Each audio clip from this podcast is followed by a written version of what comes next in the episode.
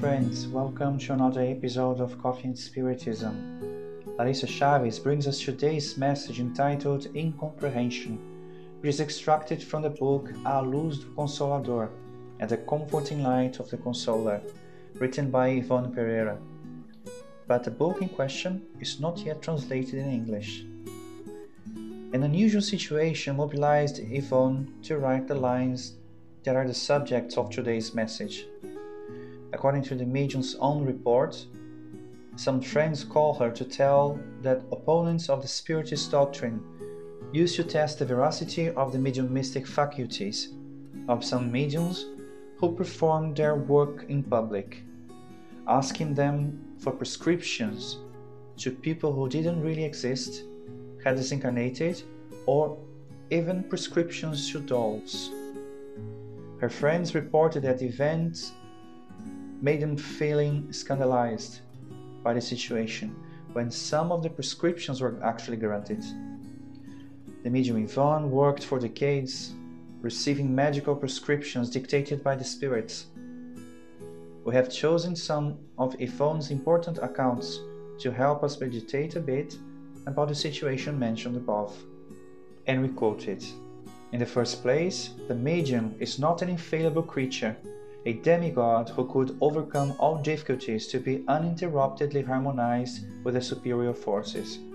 Sometimes, it will even be good for certain difficulties and disappointments to surprise the medium, so that personal presumptions and vainglories do not arise and the medium himself strives to improve his own attributes in order to obtain the possibilities of more or less permanent spiritual exchanges with enlightened spheres. The mediumship is something intermittent, and for this very reason, it is far from its brilliance to be a constant and invariable, especially in the case of those mediums whose performances are verified in direct contact with the public.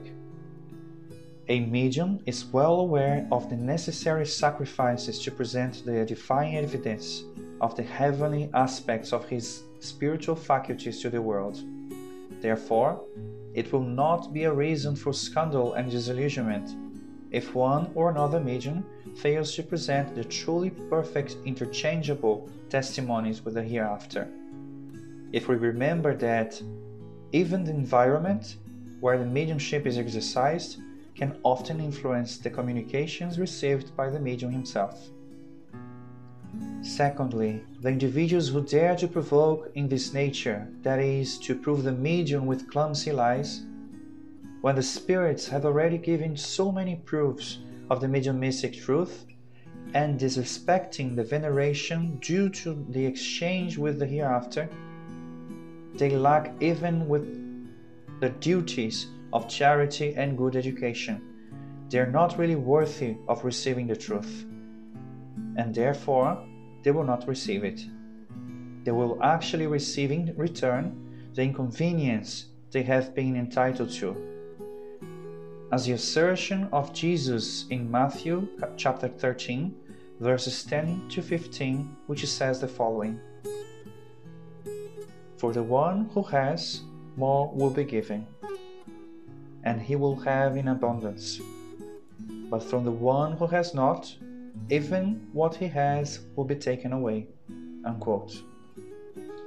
And then Yvonne continues When the respect and sincerity, the trust and humility leads a person to a medium in order to obtain a medical prescription they really need, or comfort for an aching heart, this person will receive good testimonies from the spiritual truth in all the aspects they are looking for since a medium will help them with their own goodwill. Unquote.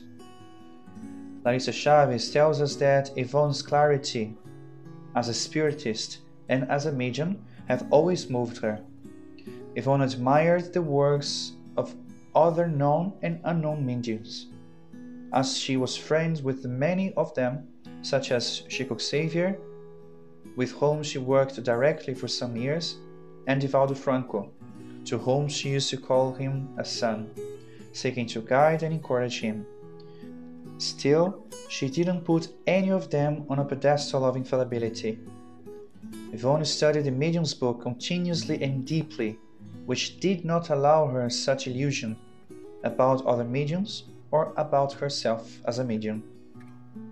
In this text, Yvonne considers the multiple variables that can occur during a mediumistic activity, some of them linked to the medium itself and others to the environment, influences from the audience as well as the intention of the requester, and the spiritual intervention.